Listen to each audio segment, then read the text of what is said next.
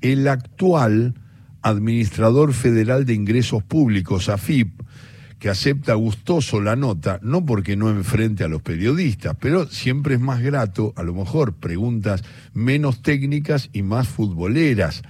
Eh, él está desde agosto de 2022, es un amigo personal, es un hombre que siempre nos atiende bien, fue diputado nacional de la provincia de Buenos Aires desde 2015 y nuevamente reelecto en 2019. Bueno, en fin, y muchas cosas más porque además se desempeñó como director de la Dirección General de los Recursos de la Seguridad Social de la FIP 2019-2022 durante la administración de su predecesora Mercedes Marcó del Pont. Es Carlos Castanieto, para hablar de futbolista. ¿Te parece como una especie de recreo, no, Carlos, hablar un poco de fútbol o no?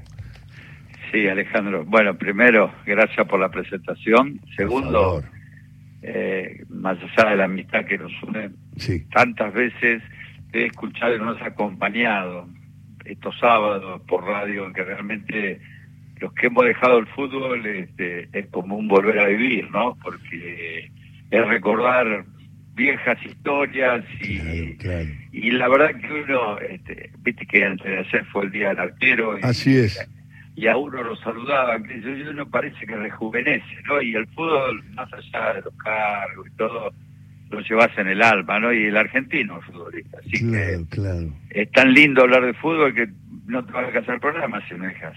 Claro, claro, lo haces vos, contando las historias. ¿Qué es lo primero que te aparece, Carlos? ¿Viste lo que piden a veces los psicoanalistas? Que no analice diga qué imagen le aparece cuando yo le digo tal cosa. Yo te digo fútbol, infancia. ¿Qué es lo primero que te aparece? ¿El potrero, algún ídolo tuyo, eh, tus viejos, algo de la infancia, de los amigos? ¿Qué es lo primero que te aparece? Mira, yo te voy a contar dos cosas. Lo primero que me aparece es este, el Club Circunvalación, acá en la ciudad de La Plata, donde con unos amigos nos anotamos para jugar un torneo de barrio y acá a dos cuadras de donde vivo actualmente este, estaba el, potrero donde este, jugábamos el barrio contra barrio, vos no sabés lo que era eso, para nosotros era una final de la Copa Libertadores, que era la calle 4 contra la calle 3, suponete, ¿viste? Donde vivo yo. Y, y bueno, yo jugaba al medio y, los grandes no tenían arquero y pues viste, siempre el más chico iba al arco.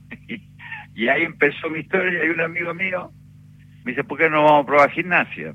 Yo tenía 10 años, así que ahí empezó, digo, primero empezó en el barrio, en el Club Circunvalación, en un torneo de vecinos y de amigos, y después en las infantiles de gimnasia hasta los 25 años, ¿no? Jugué en el club, este, que me digo, aparte tan sano, no, no, no sacaba de la calle, este, tuvimos, eh, yo me acuerdo que tenía Ángel Mariscal, que imagínate Alejandro cómo era, ¿no? Dirigía de la categoría, yo soy de la categoría 60, dirigía de la categoría 56 a la 64. Uh. Y sábado y domingo íbamos a probarlo. Entonces, este eh, no me olvido más, atrás de la cancha que da este, para el para uno, vamos a decir así, ¿no? Para 116. Ajá había un montón de, viste, todavía están este, los asientos y, y Mariscal hacía fila, categoría 56, 57, entonces empezaban, ¿quién era, quién era ese arquero? Y llegó a las 60 y digo, ¿qué voy a dar, arquero o voy de dos? o de cinco. Y dice, arquero de la categoría 60 y nadie levantó la mano. Y yo levanté la mano y dijo, yo y ahí fue mi historia donde inicié el amor con el arco. Con el arco, claro. Y, cuando nombraba gimnasia y cuando nombrabas este, arqueros y recuerdos de, joven, bien joven, estoy hablando con Carlos Castanieto. Carlos, eh, me apareció Minoyán Sí, el, turco y después yo fui al calza pelota del loco Gatti. Ah, claro, porque Gatti jugó en gimnasia, claro. Claro, el loco, este, bueno, el turco yo tuve la suerte de volverlo a ver cuando estaba en desarrollo social, porque él era empleado del Ministerio de Salud. El turco Minoyan. Claro, claro, y, sí, sí. y el loco Gatti, bueno, en esa época, viste, era un adelantado, jugaba todo vestido verde, todo amarillo, todo rojo, en esa Claro. época no se usaba. No, y se- Con la vincha, viste, Mm. era una cosa, un adelantado. Del tipo de juego, además, del tipo de juego que tenía participando con el pie, ¿no? Tanto. Con el pie y un día este, salió jugando eh, para Gonzalo, que era el número 4. El 4, sí. ¿Te acordás? Sí, ¿cómo no voy a Y, acordar? y tiró la pelota contra el palo y salió jugando para el 4. Tiró la pelota para atrás. ¿Me entendés? Le pegó al arco y salió con el 4, ¿no? Una cosa... y, y yo alcanzaba pelota al loco. Y después me da la vuelta a la vida. Cuando él se va de boca, que el pato Sí. lo deja afuera, Sí. este, empezó a entrenar con nosotros San Lorenzo. Claro, en San Lorenzo porque lo pone a Navarro Montoya en Boca Pastoriza. Exactamente, fue en el año 89, Sí, digo, más o menos por 89. ahí, y él empezó a entrenar con nosotros. Este, Mirá. al final, después, bueno, no jugó más, pero este, mirá la vuelta a la vida y lo que te da el fútbol, ¿no? Pero hablando de vueltas, estoy hablando con Carlos Castañeto, con el hombre que es el actual administrador federal de ingresos públicos de la FIP, pero que tiene una historia como futbolista. Fuiste campeón con Sporting Cristal dirigido por Juan Carlos Oblitas. Sí, bueno, ganamos los dos campeonatos, perdimos un solo partido y en ese equipo estaba Franco Navarro, Mirá. este, un cordobés Valdesari, Copriva, Sí, sí. Este, bueno, era media selección peruana de esa época, ¿no? Este, eh, bueno, había debutado este, el Chorrillano, ¿te acordás, Palacio? Tenía 17 Palacio. años, teníamos un equipo extraordinario. Este, y como le decían el ciego, El ciego. un gran técnico. Y realmente fue un año muy hermoso en Perú, porque mira, si hay algo que hay que reconocer, Ajá. este, que los peruanos nos adoran. Nos aman. Sí, y a los argentinos los tratan de una manera en Perú que te, te hacen sentir este, que estás en tu patria, ¿no? Porque imagínate, yo te estoy hablando año 91. 91, ese fue el, el campeonato del Sporting, los Claro, campeonatos. y, y lo sabés que eh, te, te, te, te saludaban para el 25 de mayo, el 9 de julio. Una cosa tan linda. Ah, En son- serio, Yo lo vi tan lindo con los peruanos que cuando pasó lamentablemente, viste, lo de las armas con Ecuador. Qué mal nos portamos, Carlos, qué Sí. mal nos portamos, qué un país tan querido para nosotros. Yo digo que nos quieren muchísimo los peruanos. Mucho. Y a mí, yo me siento en Lima, cuando vamos con Víctor Hugo a cubrir algo, era, eh, en esas épocas que marcaste, que nos les habíamos dado la espalda cuando ellos fueron los primeros con Malvinas que estaban eh, acompañándonos y, y abrazándonos, nos daba vergüenza saludar. Eh, Víctor Hugo tiene muchos amigos de la música clásica en Perú. Claro, claro. Nos daba, estábamos en la platea, estábamos transmitiendo eh, y nos daba no sé qué, pedíamos disculpas, no sabíamos qué hacer, porque la verdad que, y además yo mm, en Lima me siento como en casa, yo lo Viste, digo. te hacen sentir como total, eh, Alejandro, te hacen sentir como realmente estuvieses en la Argentina. ¿eh? Sí, sí, sí. Que realmente muy, muy bien. Y mira, mira cómo es la vuelta a la vida. Yo, bueno, el Sporting es un club muy grande y, y hacíamos otra vez un trabajo muy solidario con el club y ahí empecé a militar, vamos a decir, por supuesto que me gustó siempre, pero en la zona de Alianza Lima muy pobre. Y, y nosotros los jugadores del Cristal íbamos a hacer trabajos solidarios este, a todos los barrios ahí cerca de, la zona de Alianza Lima. La verdad que tengo un recuerdo de Perú y me sigo escribiendo con Franquito a veces este, y con otros compañeros, viste que ahora hoy la comunicación es más sencilla que antes. Yo recuerdo que en esa época mandaba carta una vez por semana a La Plata, Claro. porque yo fui el año que, que arrancó el cólera, entonces yo tenía el más grande que era el chico y decidí ir solo porque la verdad que era mu- mucho riesgo.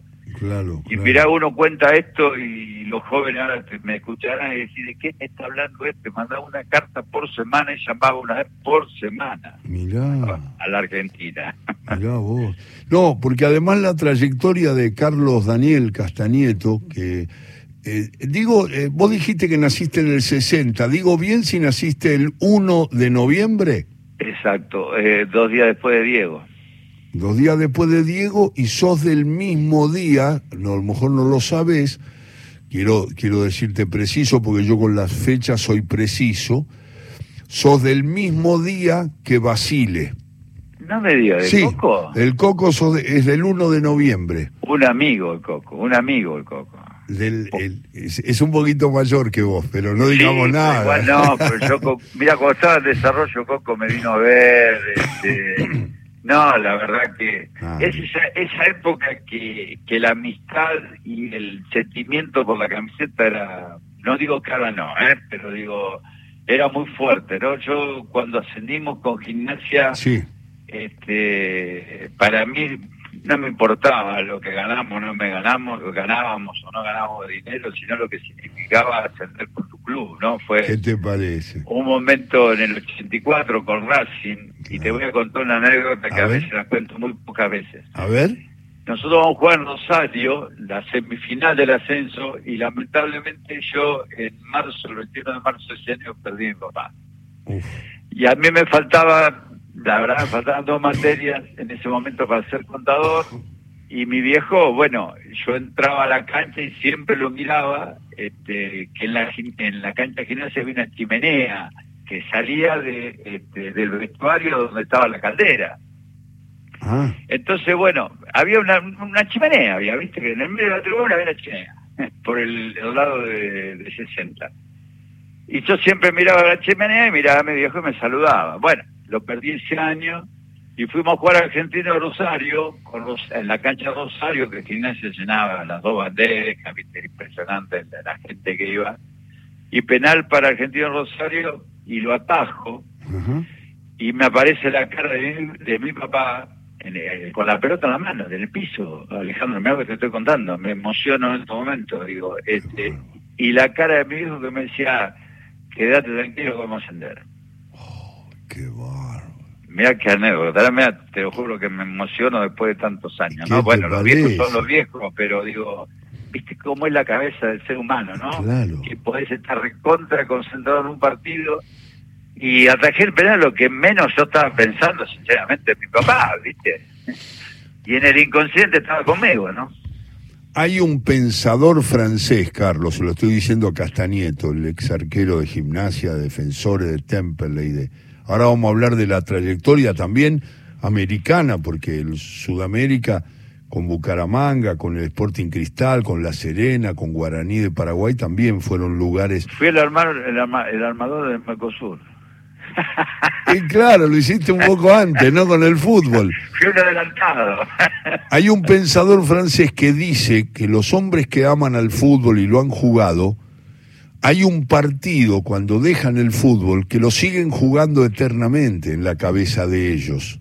qué bárbaro Y es así, porque vos, eh, yo pienso que todos los jugadores en instancias, ahora que podemos hablar de estos campeones del mundo que tanto orgullo nos han traído y todo, digo, estos chicos para siempre van a estar definiendo en los penales, el arquero tapándolo. Bueno, justo paso por el arquero y te tengo que preguntar, porque la verdad que el Dibu Martínez nos sorprendió a todos Scaloni con esa decisión porque todos pensábamos que el arquero iba a ser Armani, ¿no? Y terminó Tal cual. siendo gran figura este chico, ¿no? Mira, yo digo que el Dibu, este, primero hay que reconocer que, digo, el arco es muy difícil, ¿no? Porque, digo, vos te acordás de las macanas, las que, no las que sacó. Claro. Y, y el reconocer también que va a un psicólogo y lo ayuda, me parece que es un acto de grandeza muy importante, porque el arquero es una isla dentro de lo que es el equipo, ¿no? Porque vos a lo mejor yo voy a decir algo que, que es feo, ¿no? Pero vos saliste 0 a 0 y atajaste un penal y en el fondo te vas contento, ¿viste? Si ganaste 5 a 1 y te hicieron un gol tonto, te vas contento, pero, ¿viste? Sí, ¿viste? La gente se va a acordar de por vida, como decía Alejandro, de lo bueno, Sí. siempre se van a acordar si te vuelven a hacer un gol de cabeza, pero te acordaste así el partido con tal le hicieron el mismo gol, Increíble. porque es así con el arco. Son víctimas ustedes siempre. Exacto. El único momento que tenés ganar es en los penales, pero lo del Dibu, yo le digo, me parece que una personalidad tremenda, un arquero completo, sale muy bien, Sí. este, achica bien, lo demostró en la final, y también es este muy buen arquero bajo tres palos, porque Sí. Todo el mundo habla de la última pelota que él tapa, ¿no? Quiero que me digas algo de eso, ¿eh? Quiero que me digas algo. Yo digo, eso. esa pelota salió este, con todo el cuerpo eh, a jugarse la vida por la Argentina este, y la tapó. Pero yo digo, si esa pelota hubiese pegado el codo un poquito para abajo, era gol. Sí. Pero para mí la pelota más difícil que agarró A ver. fue la al, momento, al minuto 90 del partido, una pelota cruzada casi a la altura del tobillo de- de- del Dibu, que después Romero se la alcanza con la rodilla. Uy, sí, sí, terrible. Porque para el arquero esa pelota es imposible, para cualquier persona. Si vos te tirás, siempre vos haces un gesto, y si yo tiro después para la izquierda de él, no yo tiro la mano izquierda, y me voy para abajo, siempre te queda un huequito entre la pierna y la mano, vamos a decir. Sí, así, ¿no? sí. Entonces es la pelota más difícil al lado del tobillo, rápido, vamos a decir, ¿no? Que vos no puedes tirar el pie, y él la tapa, ¿viste? Esa para mí fue crucial. Qué Además sí. de las atajadas que tuvo, de los penales Sí, y todo, sí. ¿no? Pero pa- como arquero, te digo, para mí la pelota más extraordinaria fue esa.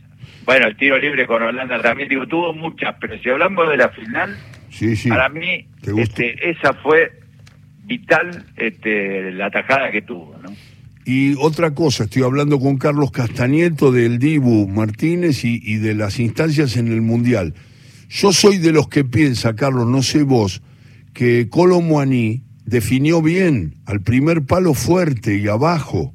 Claro. Él pone el pie, pero la definición es correcta. Después le mostraron un video donde él se la podía dar a Mbappé que estaba habilitado. Pero esas cosas dichas después, cuando En está en el momento, el tipo vio el arco, era el envión. Vos sabés que, este, bueno, todo el mundo me dice, si mete el gol Colomwani, el, el Dibu no puede tapar ese remate, nos morimos todos, los jugadores en la cancha y nosotros acá, porque nos robaban la copa. ¿no? Porque la verdad hasta los 70 minutos del segundo tiempo fue una final Fueron esos Sí. 20 minutos de Mbappé, pero después fue un dominio absoluto de Argentina. Era una eso fue una injusticia. final, Ale, que realmente daba gusto verla, porque no estábamos ni nerviosos, porque era un dominio y un predominio absoluto Ah. de Argentina, ¿no? Ok. Ahora, bueno, el 2 a 0, Ale, el 2 a 0 a los 70 minutos el gol, ay, te- no quiero decírtelo por radio, pero empezás a decir, ataco, defiendo,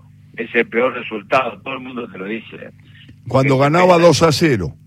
Claro, a ver, vos ganabas 2 a 0. 35 del primer tiempo. El no, gol- no, pero yo te digo esto, hasta los 30 metros del segundo tiempo vos vas 2 a 0, suponete. Después Sí. no hablemos de este partido, cualquier Sí. partido. Sí, 2 sí. a 0, 33 minutos del segundo tiempo 2 a 0. Te hacen un gol, agarrate de Catalina, ¿eh? Y sí. Porque te entra una duda, si lo que vos hablamos de la psicología, y vos fíjate que en esos minutos Argentina podía haber perdido, era un descontrol Decime- absoluto del equipo, no, porque no sabes cómo jugás y el otro se te agranda. Eh, Carlos como futbolero y el gesto técnico de Mbappé cuando se, se pone paralelo al piso y mete esa segundo. media, esa media chilena. No, eso lo hacen los grandes. Porque yo le decía a todos que todos toman la pelota de abajo y a veces se te va arriba. Este la, la cubrió la pelota y bajó. Sí, no, no, no, son esos jugadores extraordinarios, igual que digo, yo también digo, te digo otras cosas, digo, yo vi tres jugadores este, que a mí me llamaron mucho la atención con el gesto de la pegada.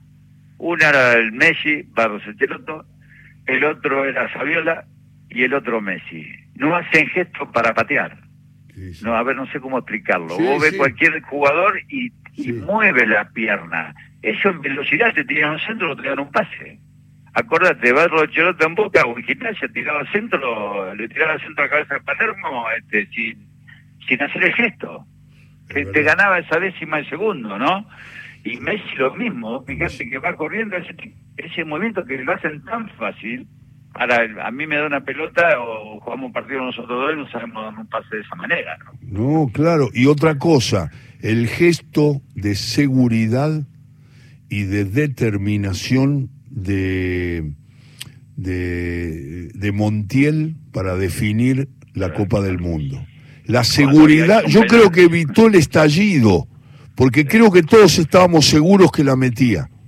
Sí, sí, tal cual, tal cual. No, la verdad que el equipo tuvo una convicción y realmente, ¿sabes? digo, lejos de comparar, ¿no? Pero cuando nosotros ascendimos, este, vos te das cuenta cuando el grupo está bien de la cabeza, y a mí, ¿sabes qué? Me digo, ¿dónde me dio la impresión que Argentina podía llegar a, mucho?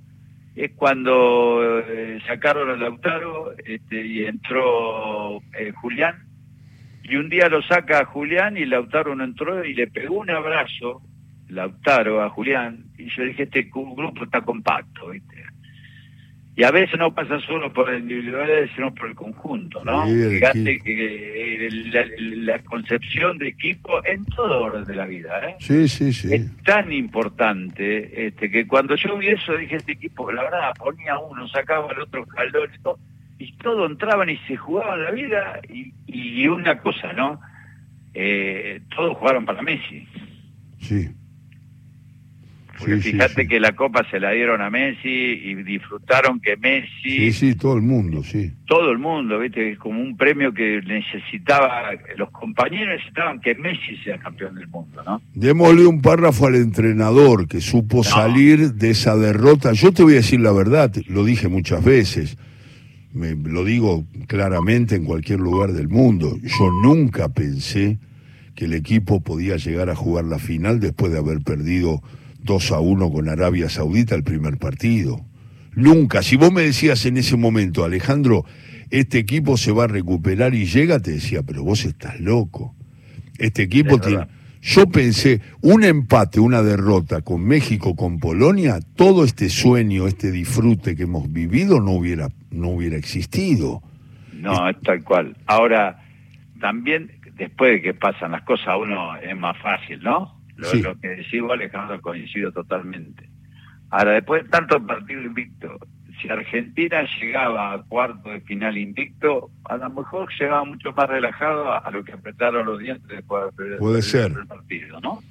Digo, pará, digo, este ya con el resultado puesto, somos todos, yo por lo menos soy un gran analista con el resultado, pero en ese momento, por supuesto, la decepción y lo que decís vos, dijimos, mira, qué increíble que este equipo nos vengamos la primera vuelta, era esa. Podía era ser. difícil lo que quedaba. Y yo te digo la verdad, te confieso, estoy hablando con Carlos Castañeto de, de la selección argentina. Si vos me decías, yo lo dije en todos los medios que me entrevistaron, si vos me decías, después del partido de la derrota con Arabia, vos me decías, mira, voy a ir al futuro porque tengo ese don y te voy a decir dónde está Argentina.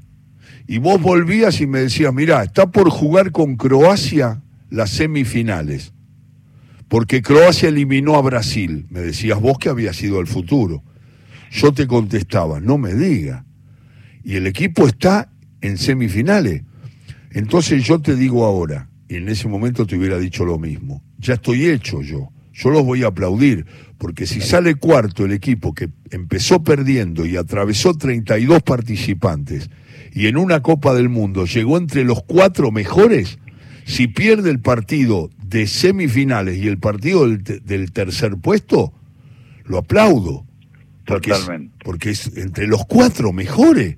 Después, un partido es un partido. Vos lo sabes mucho más que yo, que un comentarista o que cualquier otra persona que está escuchando. Un partido va, la dirección del partido. Yo tengo una frase que siempre digo, que es que el gol no siempre es hijo del juego. A veces pasa por una por un imponderable, por un por, por los imprevistos del fútbol, por un error del árbitro, por una inspiración del rival y no tiene nada que ver con cómo estaba dominando un equipo a otro, ¿no? Tal cual, pero vos fíjate, ya que hablamos de, futurología o de, o de comparaciones, ¿no? Eh, en el 86, en la selección argentina se le armó el equipo después del primer partido. Sí, Y a Scaloni, en definitiva, también se le arma el equipo después del primer partido. Sí, a partir del triunfo con México. Exactamente. Que es el segundo partido. Y la verdad hay que reconocerlo de Scaloni, eh, el hecho de que, la verdad, eh, uno puede estar mil cosas a veces, pero yo descubrí jugadores en la selección, ¿eh? yo no los tenía presentes. Son de él, son de él, Carlos, son de él. Pero son, viste, el arquero, este, qué sé yo, lo mismo lo que está ahora. Romero, Romero. Yo no lo tenía este, tan visto, viste, o bueno, el pibe que jugó un montón, digo, un montón de chicos que hizo, y la camada y, lo que tiene para el futuro, aunque no salga campeón, pero digo, vos fíjate que el próximo mundial sacando uno o dos jugadores van a jugar todos. Llegan todos, llegan todos, Di María y Messi, diríamos. y Messi no sé si no va a jugar, ¿eh? Y sí, puede ser. Tiene que ir hablando, yo creo que Scaloni tiene que ir hablando, la Copa América la va a jugar Sí, por supuesto. Parte, parte de la eliminatoria la va a jugar. Aparte, viste que son jugadores distintos, que, que hasta parados te juegan distinto, ¿no? Y tiene, tiene hambre de gloria todavía, ¿eh? Lo demostró, me parece, después del Mundial también, ¿no? Que es una persona, primero que tiene una vida ejemplar, que este, se cuida, este, le pasan los años y sigue batiendo récords. Este, la verdad que digo, tenemos que, a veces no vivimos el momento, ¿no? Yo digo, nosotros tuvimos, a mí me tocó vivir, qué sé yo, a Diego, que yo lo, enfrenté en infantiles. No me diga. Y claro, en el torneo Evita nosotros llegamos a la final contra la Cebollita. Este, pero Diego era una cosa que agarraba la pelota en un arco, la metía, la volvía a agarrar y te volvía a ganar. Gambeteaba hasta el mismo, no, le quedaba a nadie para gambetear. Entonces nosotros no valoramos tanto lo que tenemos, no somos muy exitistas. Si Diego salió campeón era el mejor, ahora Messi es el mejor, este, tenemos un papa y no puede venir a Argentina. Este, digo, a ver si los argentinos un poco nos valoramos más, ¿no? En el fútbol y en todo. Qué grande. Carlos Castañeto. Carlos, decime, a ver si me ayudas para hacer un, un, un, un popurrí de toda tu trayectoria. Fuiste arquero de defensores en el 86 después de estar cuatro años en gimnasia. Exacto. Yo ahí en defensores estuve seis meses y de ahí me fui a Temperley. Dale, una palabra de Temperley, 86-87 estuviste en Temperley. Y para mí Temperley fue muy bueno también, porque tuve un excelente campeonato, este, y ahí aparece el América de Cali, me compra este, y me presta, primero que siempre es un club querido. Yo, ¿qué esos clubes que son queridos? Digo, no sé cómo te puedo explicar. Sí, sí. La gente amorosa, un club, digo, la cancha es chica, pero es, no sé, simpática. El barrio, el barrio. El barrio, exactamente, eso, no me salía la palabra, gracias por la ayuda. Después me compré la América y me... Pará, en Temperley, ¿quién tuviste de entrenador? Yo tuve a Mota. Ah, a Rodolfo a Rodolfo Mota. Y en ese equipo estaba Pablito Orbín, este, sí, sí. Piccoli, eh, ya estoy medio viejo, no me acuerdo algunos nombres. No importa, pero así al toque, decime en el Bucaramanga, ¿quién tuviste de entrenador en el 87? Eh, a Roberto Di Plácido, un argentino. ¿Te acordás, Roberto, el central? ¿Cómo no me voy a acordar? Sí. Sí, Roberto tuve técnico. Y en San Lorenzo, 88-89, al Bambino. Al Bambino, claro. Ahí nosotros ganamos la liguilla pre-libertadores. Era los, yo estuve en el equipo Los Camboyanos. Claro. Entonces ahí ganamos, eh, llegamos a la semifinal de la Copa Libertadores, cuando perdimos con Newell, que después Newell pierde con Nacional la final y nosotros ganamos la liguilla pre-libertador en ese momento que le ganamos a Boca 4 a 0. Así es. Este, teníamos dos equipos, yo jugaba el torneo local y Esteban, bueno, también algunos partidos también estaban. Pogani. Mucho, claro, que se definían por penales, ¿te acordás de esa época? Sí, cómo no, sí. Y no, teníamos dos equipos, porque estaba Lito Malvare, estaba Guñali, estaba Sandoná, estaba Pedrito Larraqui, Colochini. ¿Y qué te acordás, Carlos, de Quilmes? ¿Qué te acordás de Quilmes que tuviste 89-90? Y, y con Quilmes tuve una alegría y una tristeza en el sentido, porque el primer año que tuve, tuvimos un equipazo, tuvimos primero casi, hasta faltando cuatro fechas, eh, perdemos con Huracán, empatamos con Deportivo Italiano y Huracán nos sacó dos puntos y ahí ascendió Huracán y nosotros perdimos este, la final del ascenso con Lanús. Ah, y, años, eh, y nos dirigía Huguito Tocali. Tocali, claro, era Tocali el técnico. Y después con García, con el gallego García, ascendimos al año siguiente este, con Quilmes. Y de ahí me voy al Deporte Cristal. Con Oblitas. Y sos campeón, eh, doble campeón. campeonatos y bueno, y por un problema, digo, personal me vine, dije, bueno, aparte la verdad, ya en ese momento dije, bueno, dejo el fútbol, tenía 31 años, digo, soy contador, ¿qué voy a hacer? Y, bueno, me vine a buscar de La Serena de Chile, este, que ahí jugué con Juan Carlos Copriva de nuevo. Copriva, otra vez te encontraste con él. Claro, y un muchacho, por después falleció, pobre, un argentino Robles, que jugó en Independiente, un central, pero no jugó mucho en Independiente. Bueno, salimos ahí, salimos mitad de tabla. ¿Quién te dirigió en Chile? En Chile me dirigió... A ver si te acordás, 92 era, ¿no?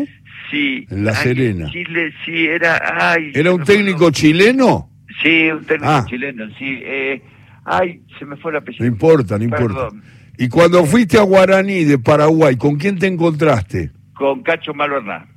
Ah, técnico Malvernat, mira. Claro, Cachito Malvernat.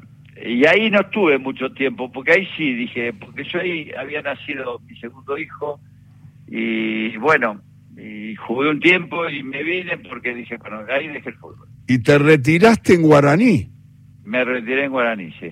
En el equipo paraguayo, claro. Sí, sabía, lo tenía. ¿eh? Fue año 93, si no me equivoco. Sí, muy popular Guaraní, ¿eh? Muy popular, por supuesto. Yo no sabía que era tan popular. Cuando me venía a buscar, el presidente no me olvidó mal, el apellido se llamaba Pericles. Mira. Y, yo no quería irme más, ¿viste? Claro. bueno, me ofrecieron buena plata y, y me fui.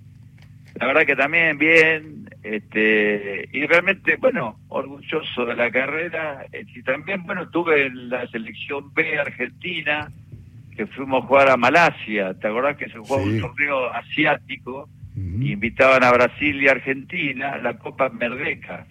Sí, sí, me acuerdo. Que eran un jugador por equipo de la B en ese momento. Yo estaba en gimnasia. Claro. Y que fue Albino Valentini el técnico. Y en eso fue Walter Fernández, Colombati, Creseguet, este, también un, un lindo grupo, la verdad, una experiencia hermosa.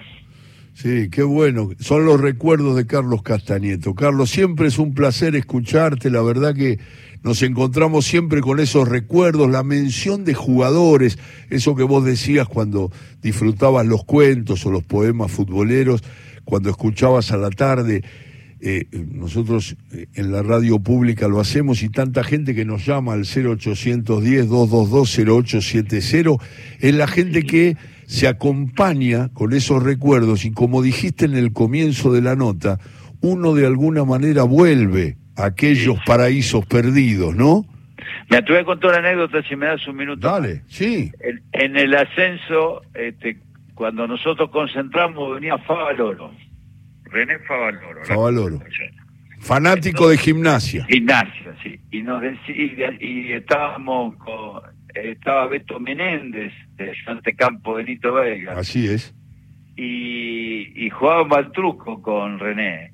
Y nosotros le decíamos, mentir, René.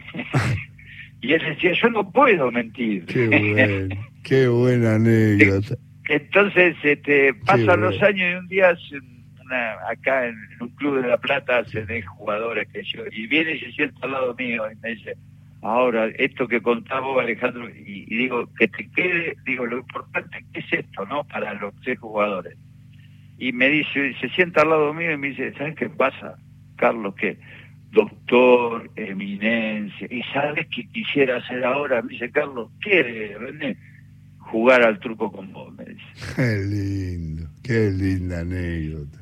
Fíjate cómo a uno, ¿no? Este, esto que vos nos das esta oportunidad, que para mí es impagable, sinceramente, y te agradezco infinitamente.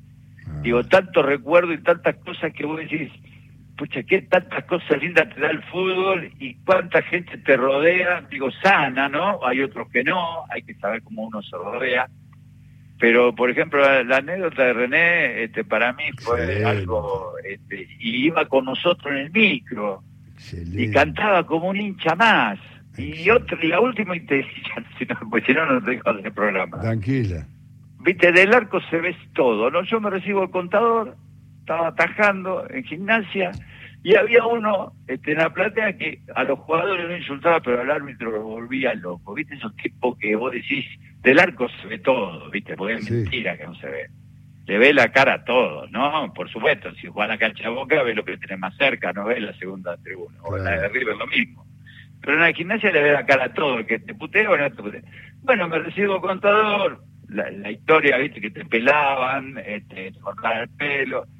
Entonces salgo del partido y se me acerca y me dice, Catanieto, sí, dice, yo quiero que venga a trabajar conmigo al estudio contable mío. Entonces yo llego a mi casa y digo, este un loco. Y bueno, voy, le digo, a ver, ya, eh, empezar a un poco a ejercer la profesión. Y resulta que el tipo era el estudio más grande de la ciudad de La Plata. Eso también el fútbol es, ¿no? a veces hay que entender cuando uno, digo, se saca bien, ¿no? Sin, sin agresividad, pero digo, también los grandes personajes a veces con el fútbol se derriten. Qué bárbaro. Carlos, abrazos grandes, muchas gracias por participar siempre que te convidamos a la charla. No, gracias a vos, Alejandro. La verdad, me hiciste vivir, no sé, te quité 45 minutos de tu programa, pero me alegraste el fin de semana. Este es el programa, este es el programa que hacemos, porque esos recuerdos reviven y volvés y haces volver a la gente y a, a mí y a todos, porque vos cuando nombraste a, cuando yo te nombré a Minoyan, yo volví, esa forma de embolsar que tenía la pelota. Claro. Cuando venía, que era, era una característica del arquero. Yo volví a, a los 15 años. Yo soy un poco mayor que vos, pero no mucho, 6 años. Pero vos volvés a eso, cuando yo te contaba loco, mismo un arquero que para mí fue un ejemplo que me encantó era aquí que vivía ayer. Muy bueno, muy bueno Vidalle. Jugó en gimnasia también. Muy bueno Vidalle. Muy bueno, en la Argentina bueno, no te quito más tiempo, Alejandro. Yo te agradezco infinitamente, en serio. Me siento, digo, el problema es que ahora que cortamos y por ahí a ver si agarro los guantes y me quiero volver a atacar y me, machuco todo. Qué grande. Carlitos, gracias. Saludos a la familia. Abrazos. Gracias, Ale. Te quiero un montón y la verdad, en serio, te lo juro por mis hijos, que es lo más sagrado que uno tiene, que me hiciste ser muy feliz en este momento. Un abrazo, Carlos. Gracias, a vos. Saludos a los oyentes. ¿eh? Bueno, muchas gracias. Carlos Castañeto, mejorando nuestra tarde. Hay muchos llamados al 0800.